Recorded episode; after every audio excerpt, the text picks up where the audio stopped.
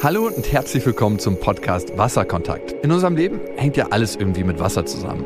Ob beim Sport oder beim Kochen, in der Natur oder im Badezimmer. Wir sind ständig wirklich in Berührung mit Wasser. Und weißt du, wenn du Wasser aus einem anderen Land importierst, ist da immer die Sorge, dass dieses andere Land aus irgendeinem Grund entscheidet, dass es nicht genug Wasser für sich selbst hat. Oder vielleicht gibt es politische Unstimmigkeiten mit diesem Land. Oder, oder, oder. Wir sind vom Wohlwollen des Landes abhängig. Es kann also recht schnell passieren, dass wir nicht in der Lage sind, weiter Wasser zu importieren. Um die Bedeutung des Wassers wieder präsenter zu machen, organisiere ich Treffen, bei denen die Menschen das Element Wasser durch Kunst, Atemtechniken und klanggeführte Meditationen spüren können. Ich singe für das Wasser, zu dem Wasser, wegen des Wassers.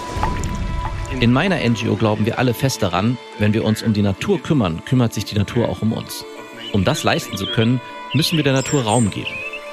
Leider ist der größte Teil des Flussufers bereits von Bauten eingenommen, zum Beispiel durch Häuser, private Pools, Zäune oder Mauern.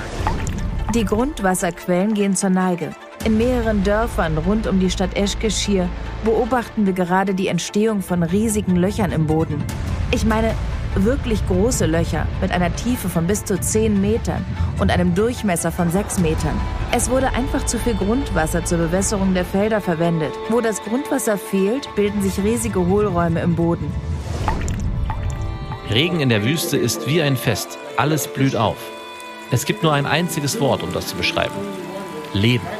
Zu sehen, wie etwas Totes zum Leben erweckt wird, ist einfach unbeschreiblich. Die Menschen stehen vor ihren Häusern und sehen zu, wie das Wasser fließt. Und es gibt kein anderes Thema als dieses. Es war das erste Mal, dass ich Tausende von Kamelen grasen sah.